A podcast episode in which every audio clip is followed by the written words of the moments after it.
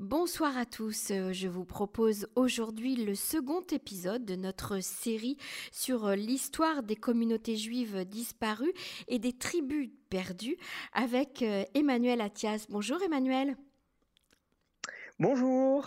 Alors Emmanuel, je rappelle que vous êtes fondateur de la page Facebook Patrimoine et culture du judaïsme, une page passionnante où on peut euh, trouver beaucoup beaucoup d'informations. Et euh, on a donc commencé ensemble une, une, série, une série de podcasts, une série d'émissions. Le premier épisode était euh, consacré, si, si, vous vous en rappelez encore, Emmanuel, à Monsieur ah, Simentov, qui était une très très jolie histoire et là, on va parler euh, des Juifs d'Égypte. Alors, juste pour euh, lancer quelques petites euh, informations sur l'histoire euh, des Juifs d'Égypte, on, sait que, la présence, que l'histoire des Juifs d'Égypte, elle date de l'époque biblique. On peut lire dans, le livre de l'Exode les événements liés aux, Hébreux. Et puis plus tard, après la, la conquête arabo-musulmane, la communauté juive d'Égypte se développe et devient un relais important entre les communautés de la diaspora et celle d'Israël. La vie intellectuelle juive y est très intense et la communauté euh, s'agrandit avec plusieurs vagues d'arrivées de juifs venant d'Espagne, des territoires de l'Empire ottoman et même d'Europe.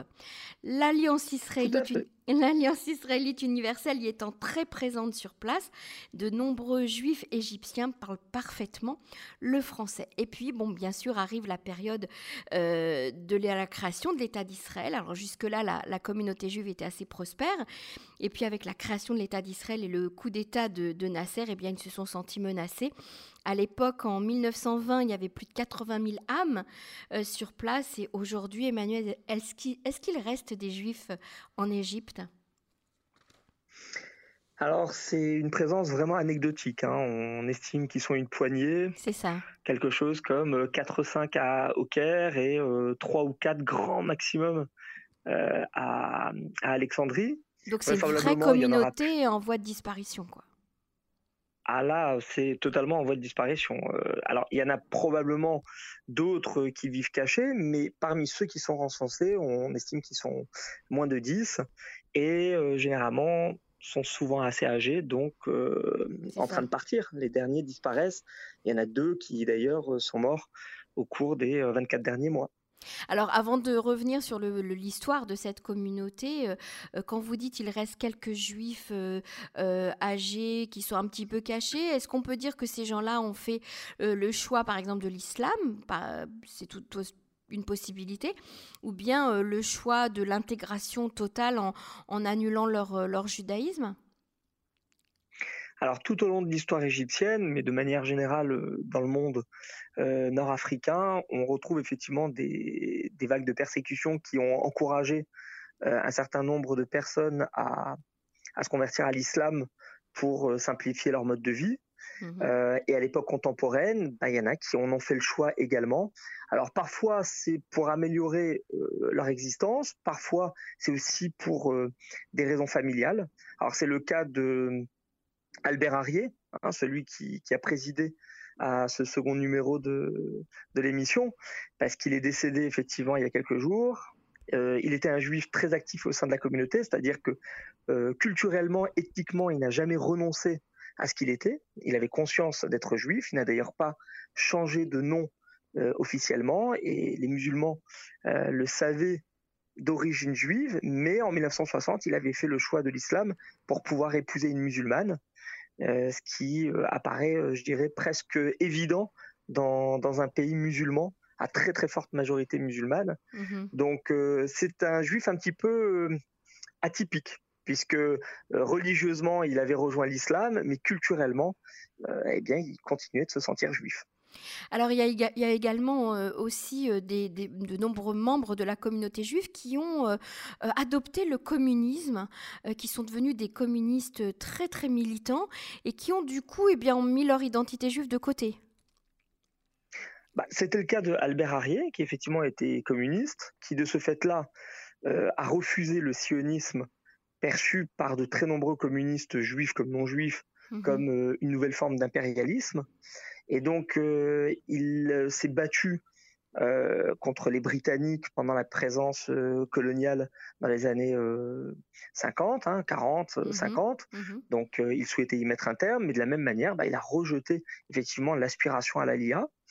et donc c'est c'est un personnage qui effectivement vient rappeler des gens qui ont pu faire du tort aussi à la communauté juive, comme Alain Grèche, Hein, qu'on connaît tous en France et qui est euh, d'origine égyptienne, d'origine juive égyptienne, mais qui soutient euh, de manière euh, assez fréquente les Palestiniens au nom d'un idéal communiste, au nom d'un idéal justement anti-impérialiste. donc ces juifs communistes en, Égypte étaient assez nombreux. Mmh et probablement qu'il en existe certains qui n'ont pas été recensés et qui ont renoncé complètement à toute affiliation avec la communauté qui ne se sentent plus juifs, mais qui, euh, d'un point de vue ethnique, le sont. C'est toujours le problème, hein, en fait, du, euh, avec le judaïsme, c'est qu'il y a le côté ethnique, il y a le côté culturel, il y a le côté religieux. Il y a 100 mmh 000 manières d'être juif. Mmh Au moins. Alors, euh, est-ce que les accords de paix entre Israël et, et l'Égypte auraient favorisé, par exemple, le retour de certaines familles juives égyptiennes ou pas du tout? Non, alors pas du tout. Effectivement, il y a eu euh, une normalisation qui a été euh, encouragée par euh, la reconnaissance de l'État hébreu après 1977 par Al-Sadat. Mmh Et puis en 1980, on se souvient qu'il a été assassiné justement par des extrémistes issus des, courants mmh fréristes. Hein. Les frères musulmans n'ont pas accepté ce rapprochement avec Israël qui avait été mis par mis en place par un ancien ennemi d'Israël, hein, parce que Al-Sadat, n'oublions pas, c'est celui qui est à l'origine de la guerre de 73, mhm. mais c'est aussi un des grands acteurs de la paix au, Proche-Orient. Et donc, dans ce cadre-là, les Juifs n'ont probablement pas cru à la possibilité d'un retour en arrière. Mhm. Euh, à ma connaissance, il n'y a pas de Juifs égyptiens qui soient retournés après 1980 au Caire ou à Alexandrie pour euh, rétablir des relations avec la communauté. Euh, il y a peut-être eu euh, des, accords commerciaux qui ont été passés, peut-être euh, des, juifs, on va dire touristes ou acteurs mmh de la vie économique temporairement, mais pas en tant que, que juifs installés dans un cadre familial pour rétablir une vie euh, à l'ancienne. Alors, je vous dis ça parce qu'aujourd'hui, on, parle beaucoup des accords de normalisation avec le Maroc, par exemple, et on sait que de nombreuses familles euh, d'origine marocaine ont d'abord soit de la famille encore sur place, soit ont très envie euh, de retourner là-bas, même si c'est pas pour y vivre, en tout cas d'avoir un pied à terre au Maroc, de, de continuer à, à, développer des relations commerciales avec le Maroc. Et puis, j'imagine que demain, si ça arrive avec la Tunisie, on verra certainement énormément énormément de juifs d'origine tunisienne retourner en Tunisie, ne serait-ce que par nostalgie. Alors qu'avec l'Égypte, pas du tout. Ni l'Algérie d'ailleurs. Ça me semble très beaucoup plus dur. Mhm. disons que les conditions du départ n'ont pas été du tout, du tout les mêmes. Euh, il y a eu un très fort sionisme qui a traversé euh, le, Maghreb tout au long du XXe siècle, y compris en Égypte. Hein, les, les, courants euh, juifs sionistes, euh, aussi bien de langue euh, anglaise que française, mhm. ont été relativement importants, divers entre 1919 et 1939 en Égypte, c'est indéniable, mais ce ne sont pas nécessairement ces facteurs qui ont conditionné le départ précipité des Juifs d'Égypte comme ceux du Maroc en 1948. Autant au Maroc, il y avait effectivement une situation bah, toujours un peu délétère, il hein. faut, quand même être clair, euh, les Juifs étaient des dhimmis au Maroc, mais la création de l'État hébreu a suscité un véritable engouement. Mmh Alors qu'en Égypte, l'engouement a été moindre. Il y a environ 15 000 des 80 000 Juifs qui ont quitté le pays au lendemain de la déclaration d'indépendance mais c'est surtout 1956 et 1967 qui ont été des dates déterminantes dans le départ des, Juifs d'Égypte. En 1956, la crise de Suez euh, a, suscité un, vent presque pogromiste à l'encontre de la communauté juive du Caire et puis de celle d'Alexandrie. On a considéré euh, un certain nombre de leurs membres comme des alliés des puissances occidentales, puisqu'on sait que c'était les Britanniques et les Anglais qui étaient derrière mmh le coup de la crise de Suez, mais qui avaient été euh, gérés euh, à la demande des puissances européennes par Israël. Et donc, de très très nombreuses arrestations, on parle de plusieurs centaines, voire de milliers d'arrestations ont eu lieu, ce qui a laissé redouter la mise à mort, hein, l'exécution pure et simple de, de, ces gens qui ont été arrêtés parfois dans les synagogues, parfois chez eux. Enfin, on peut parler quasiment de rafles.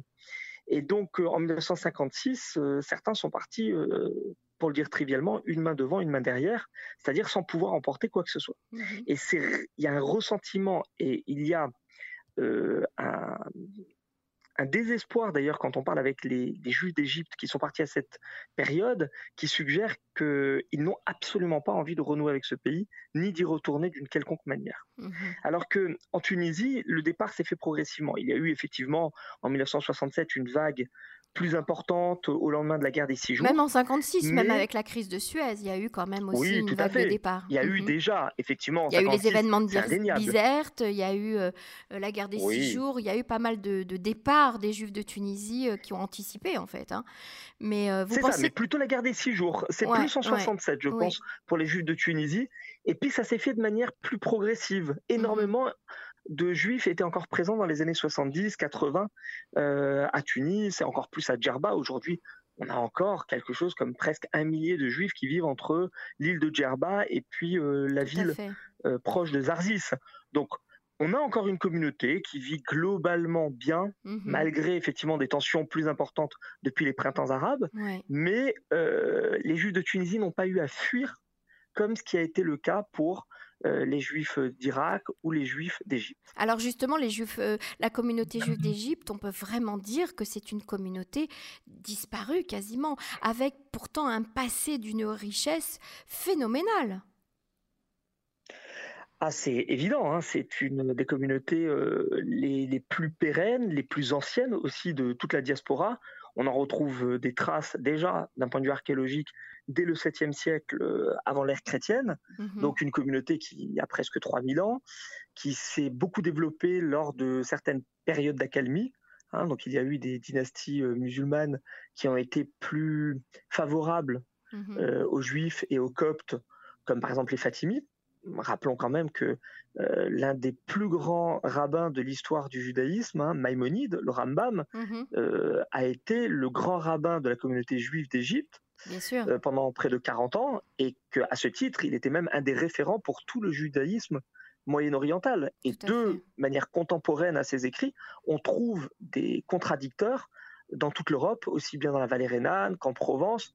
C'est dire si le Rambam a pu, d'une manière assez libre, euh, écrire et diffuser euh, ses, travaux, comme euh, le Dalalat al-Hayrin, mieux connu sous le nom de Moré Nevochim, hein, le guide des égarés, ou encore le Mishneh Torah. Mhm. Voilà, donc des ouvrages qui ont énormément circulé depuis l'Égypte. Donc on voit qu'il y a eu quand même des périodes, même sous euh, l'ère islamique, qui ont été favorables aux Juifs d'Égypte, suivies souvent de périodes de grandes persécutions, alors notamment sous les Mamelouks. Hein, Baïbarf, l'un des principaux chefs mamelouks du du XIIIe, XIVe siècle avait même envisagé de faire brûler tous les juifs du Caire. Mhm. Euh, et puis finalement, il y a renoncé. Euh, sous les Ottomans, contrairement à hum, une période d'embellie assez importante pour les juifs Mégorachim en provenance d'Espagne qui s'était établi à Istanbul, euh, enfin à Constantinople, on trouve une situation plus tendue. Euh, en Égypte, parce que c'est effectivement un territoire qui échappe à la domination des, sultans ottomans, et donc on se méfie de ces juifs. Donc il y a eu des périodes quand même assez complexes. On a pensé à un moment, effectivement, à une période d'embellie, euh, lorsque Napoléon a mené la campagne d'Égypte en 1798, et puis ça et, puis ça s'est très rapidement euh, terminé avec l'expédition anglo-ottomane qui a rétabli la dimitude au 19e siècle. Donc on a quand même euh, des périodes d'embellie, euh, un 20e siècle où on assiste euh, effectivement à une entrée importante des juifs dans le commerce international, mhm. parce que l'Égypte est à la croisée de, tous les chemins, qu'un grand nombre d'Ashkenazes, comme vous l'avez indiqué, s'installent effectivement dès le 16e, 17e siècle en Égypte et gardent des réseaux. Hein. on a des juifs ukrainiens, par exemple, qui arrivent après 1648 euh, donc à l'issue du massacre de Khmelnytsky. On a énormément de juifs ashkénazes euh, également qui arrivent euh, à la fin du 19e et au début du 20e siècle après les pogroms comme celui de Kishinev en Moldavie. Et d'ailleurs, de manière notable, c'est une juive, elle s'appelle Weinstein, qui a tenu la petite communauté juive du Caire jusqu'à il y a quelques années et qui a énormément œuvré pour la restauration des synagogues et pour leur classement ah par l'État euh, de sorte à ce qu'elle ne soit pas détruite. elle s'appelle quand même Carmen Weinstein ah et, sa mère déjà était très active dans le domaine. Donc on, peut s'étonner effectivement de voir que les juifs ashkénazes, euh, des juifs espagnols, des juifs britanniques ont eu un, un vrai carrefour en fait euh, hein. dans ce pays.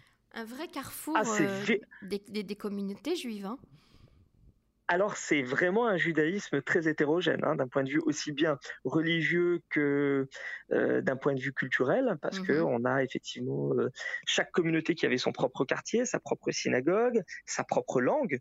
Euh, les juifs qu'on appelle moustaribin, qui, qui, sont des juifs en hébreu, on parlerait de Toshavim, c'est-à-dire des, gens installés depuis toujours. Hein, des mmh indigènes, eux, parlaient l'arabe égyptien. Euh, on avait les juifs originaires d'Europe qui souvent s'exprimaient en yiddish et priaient selon une liturgie ashkénaze. Ah on avait les juifs expulsés d'Espagne qui continuaient de pratiquer le ladino et qui avaient des noms euh, souvent d'origine espagnole. Alors, quels sont justement euh, les, noms de famille qu'on retrouvait dans, la communauté juive d'Égypte? Alors, on avait vraiment de tout. Comme j'indiquais tout à l'heure, on a parlé d'Alain Grèche. Ben, son père s'appelait Curiel. Donc là, on voit effectivement une, une influence probablement euh, d'origine ibérique. On avait Weinstein, donc Carmen Weinstein, euh, qui était probablement originaire d'Allemagne ou d'Europe de l'Est. Euh, on a Albert Harrier, dont on a parlé tout au début, qui, mhm. qui est probablement un juif originaire plutôt d'Orient. On avait le mot Mizrahi. Alors, mhm. c'est un nom typiquement juif égyptien. Mizrahi, ça veut dire l'oriental. Donc, mhm. qu'est-ce qu'il y a de plus oriental que, que l'Égypte? Vraisemblablement la Syrie, l'Irak, avec laquelle ce territoire a entretenu, euh, avec lesquels ce territoire a entretenu beaucoup de liens tout au long de son histoire. Hein. Les mhm. communautés juives de Babylonie avaient énormément euh, d'impact sur euh, les communautés juives d'Égypte au XIe, XIIe siècle. et puis alors, c'est marrant parce que on trouve dans les textes de la Guéniza du Caire des relations aussi bien avec la rabbanoute palestinienne c'est-à-dire euh, ceux qui descendent effectivement du Talmud Yerushalmi, et avec les communautés de Soura et Pumbedita installées en Mésopotamie, donc à Babylone, donc les Guéonimes. Mhm. Donc on, a vraiment un carrefour culturel très très important euh, et des communautés très distinctes mais qui euh, arrivaient à entretenir des relations cordiales les unes avec les autres. Et à cela, il faut rajouter bien sûr les Karaïtes, oui, j'allais vous poser la question. Il y avait quand même des dissidents au sein de cette communauté, en fait. Hein. Les Caraïtes, on peut considérer qu'ils étaient un peu dissidents. Ah bah, pas qu'un peu. Hein. Les Caraïtes, c'est quand même euh, une scission qui s'est opérée au 8e siècle euh, à l'instigation d'un ancien talmudiste euh, des communautés irakiennes, donc Anan Ben David, qui s'est opposé à ses maîtres et qui a décidé de revenir à la Mikra, c'est-à-dire à, la Torah euh, écrite, hein, la mhm, Torah chez Birtav. Mhm. Et ces Caraïbes se sont développés donc euh, de manière très importante en Égypte, où ils se sont installés euh, mhm. en majorité dans la seconde moitié du Moyen Âge. Mais ce qui est assez marrant, c'est de voir que au XIe siècle, par exemple, alors on, le lit dans les travaux menés notamment par Shlomo Dov Goiten, qui est l'un des plus grands spécialistes de la Guéniza du Caire, eh bien, on a des documents qui prouvent qu'il y avait des mariages mixtes entre juifs rabbinites donc euh, ce qu'on appellerait aujourd'hui euh, des juifs euh, orthodoxes, hein, mmh et puis des juifs karaïtes. Donc ah les, séparations étaient moindres, et ça a même pu avoir comme, comme conséquence eh bien, la, déformation d'une partie de notre pratique juive rabbinite, puisque le mikvé a connu un caractère récessif, a eu un caractère récessif au profit de l'eau courante, c'est-à-dire que les gens prenaient enfin ce qu'on appellerait aujourd'hui un bain, Mhm. Euh, ce que préconisait justement le karaïsme. Et c'est le Rambam qui est venu rappeler euh, les règles établies par le Talmud mhm. et, qui a essayé de rétablir un peu la situation au profit euh, du rabbinisme. et donc la séparation s'est faite de nouveau plus importante à partir du XIIIe siècle.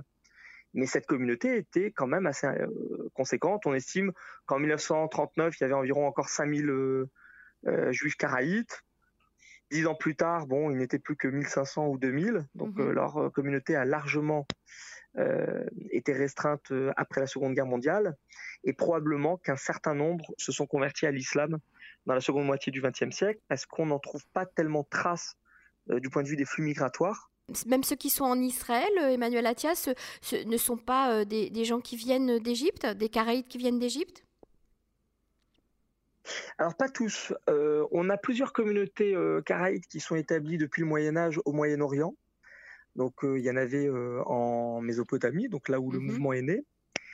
Il y a une communauté caraïde qui existe aujourd'hui encore à Istanbul. Ils ont d'ailleurs leur synagogue. Ah oui, donc ils ont pu partir à Istanbul. Mhm. C'est ça. Et puis, alors c'était une très grosse communauté hein, à une mhm. certaine époque. À l'époque moderne, hein, au XVIe, XVIIe siècle, il y avait une communauté caraïde assez conséquente. Et puis, il y a surtout les Caraïdes de Crimée, qui d'ailleurs ont leur propre langue, qu'on appelle le karaïm, qui est un judéo-turc, euh, et qui existe encore aujourd'hui. On peut retrouver donc ah en Ukraine des synagogues karaïtes, euh, qu'on appelle des Kenessa, notamment dans la ville de Kiev.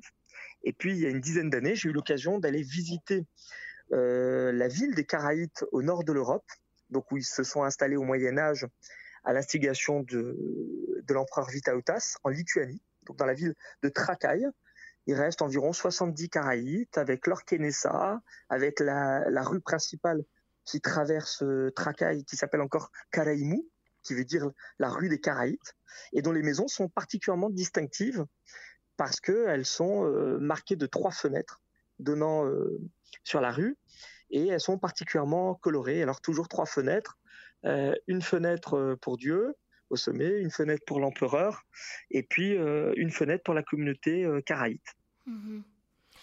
C'est passionnant, c'est vraiment passionnant. Alors juste pour terminer, euh, quelques mots encore, Emmanuel Attias, on a parlé bien sûr des hommes, hein, des êtres humains, c'est ce qui nous intéresse en priorité, mais est-ce qu'en Égypte, il reste encore aujourd'hui euh, des synagogues qui, euh, Dans quel état sont-elles? Et puis cette fameuse Gnisa du Caire, qu'en est-il aujourd'hui? Est-ce qu'elle a complètement disparu ou pas? Est-ce qu'il reste des vestiges en fait de cette communauté juive égyptienne? Alors les vestiges sont encore assez nombreux. Il y a plusieurs synagogues qui, qui sont préservées. Euh, parmi les plus belles et parmi les plus anciennes, on va essayer d'en retenir trois. Il y en a une qui a été rénovée en très grande pompe euh, il y a quelques années, qui est la synagogue Eliaou Hanavi à Alexandrie, mhm. qu'on appelle généralement le temple juif d'Alexandrie, et qui euh, vraisemblablement est au même emplacement que plusieurs autres synagogues antérieures. Donc on fait remonter à 1354 la première salle de prière sur le même emplacement. Elle a été bombardée en 1798 pendant la campagne napoléonienne et le bâtiment actuel date de 1850 et il a été intégralement restauré euh, au cours des dernières années avec euh, d'ailleurs une inauguration qui a réuni des juifs, des musulmans, des chrétiens il n'y a pas très longtemps. Mmh On a une autre synagogue qui est magnifique alors au Caire, hein, c'est la synagogue euh, Eben Ezra, qui, dans laquelle justement ont, été retrouvés les fameux euh, manuscrits de la Geniza du Caire. Mmh euh, ces manuscrits qui aujourd'hui sont répartis majoritairement entre Israël, Berlin, me semble-t-il également Londres et puis New York. Alors à Berlin, il y a quelques documents qui sont préservés, notamment les fameux papyrus d'éléphantine qui sont parmi les plus anciens et qui rappellent euh, les origines dans l'Antiquité de, cette communauté établie à partir du 7e, 6e siècle. Euh, et puis on a d'autres documents donc répartis aux, quatre coins du monde, mais surtout dans les villes des anciennes puissances coloniales, puisque ce sont ces, les, scientifiques issus du Royaume-Uni, d'Allemagne et des États-Unis qui ont eu la priorité pour pouvoir euh, les étudier. Très bien. Eh bien, c'était vraiment passionnant. Merci beaucoup, Emmanuel Attias, pour, euh, euh, pour ce cours d'histoire. Euh, je rappelle que vous êtes fondateur de la page Facebook Patrimoine et culture du judaïsme. Donc, on peut retrouver sur votre page énormément d'informations concernant les, les, différentes communautés juives dans le monde. On continue donc notre série à, à la découverte de ces communautés juives en voie de disparition la semaine prochaine. Merci beaucoup d'avoir été avec nous. Au revoir. Merci à vous. Au revoir.